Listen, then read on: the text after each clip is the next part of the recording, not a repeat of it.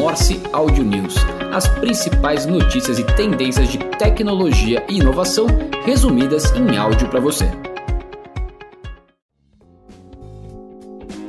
Olá, eu sou João Carvalho e este é o Morse Audio News do dia 4 de dezembro de 2023 entramos no último mês do ano e mês no qual crianças vão utilizar o Chat GPT para fazer cartinhas de Papai Noel. Mas brincadeiras à parte, vamos às principais notícias de tecnologia e inovação dessa semana. Cristiano Ronaldo enfrenta processo de 1 bilhão de dólares pelo seu envolvimento em campanhas da Binance.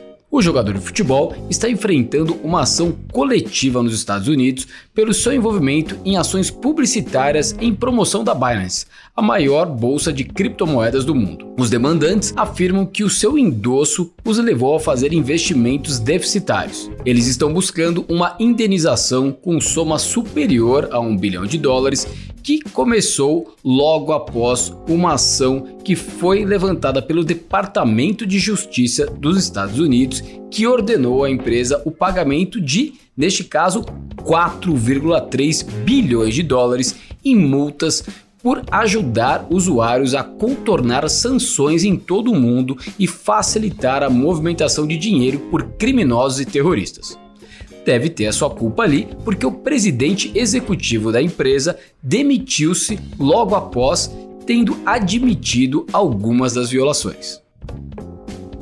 E a Gartner, líder mundial em pesquisa e aconselhamento para empresas, está listando as 10 principais tendências tecnológicas para o próximo ano. E são elas: inteligência artificial generativa democratizada, gerenciamento de confiança, risco e segurança da inteligência artificial, desenvolvimento auxiliado por inteligência artificial, aplicações inteligentes, gestão contínua de exposição e ameaças.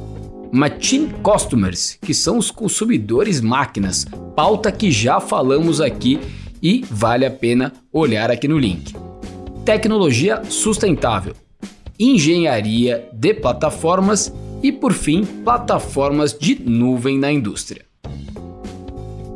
E a Microsoft está conversando com parceiros para lançar uma loja de jogos para Android e iOS. A empresa está em vias de lançar uma loja Xbox de jogos para smartphones e está conversando com seus parceiros em busca de apoio. A ideia é concorrer com a App Store da Apple e a Play Store do Google. O assunto foi apresentado por ninguém menos que Phil Spencer, CEO da divisão de Xbox da Microsoft, que já esteve aqui no Ghost Interview e participou da CCXP em São Paulo na última quinta-feira, dia 30.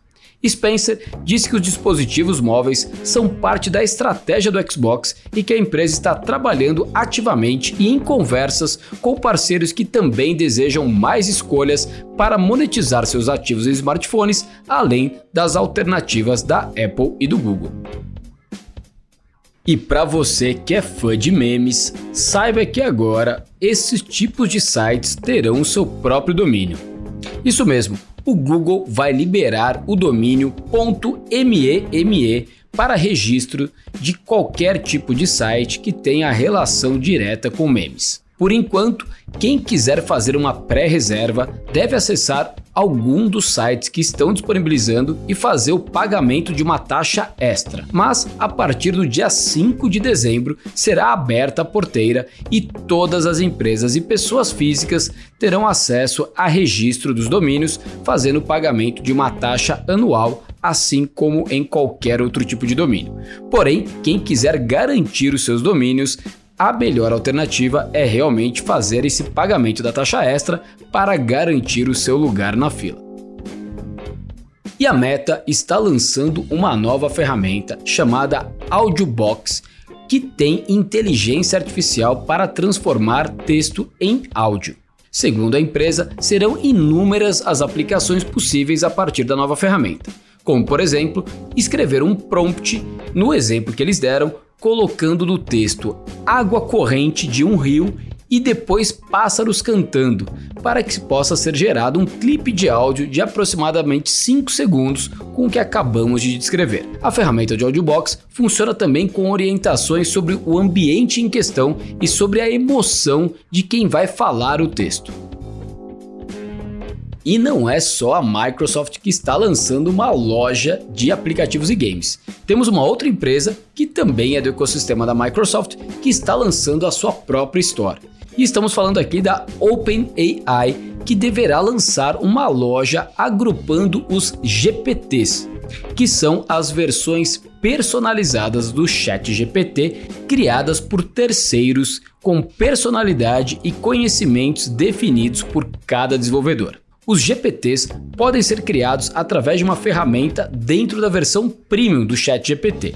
E por enquanto, na falta de um diretório oficial agrupando GPTs, existem alguns diretórios extraoficiais um deles já agrupando 11.456 GPTs criados. Ou seja, o que a OpenAI vai fazer é criar ali uma loja ou um marketplace onde você possa pesquisar e encontrar GPTs por assuntos específicos, muito provavelmente como em qualquer outro marketplace ou loja de apps. O que não se sabe ainda é se eles terão a função de billing, ou seja, a cobrança por esses serviços, e se a OpenAI ficará com um percentual, uma comissão, né, sobre a comercialização destes GPTs.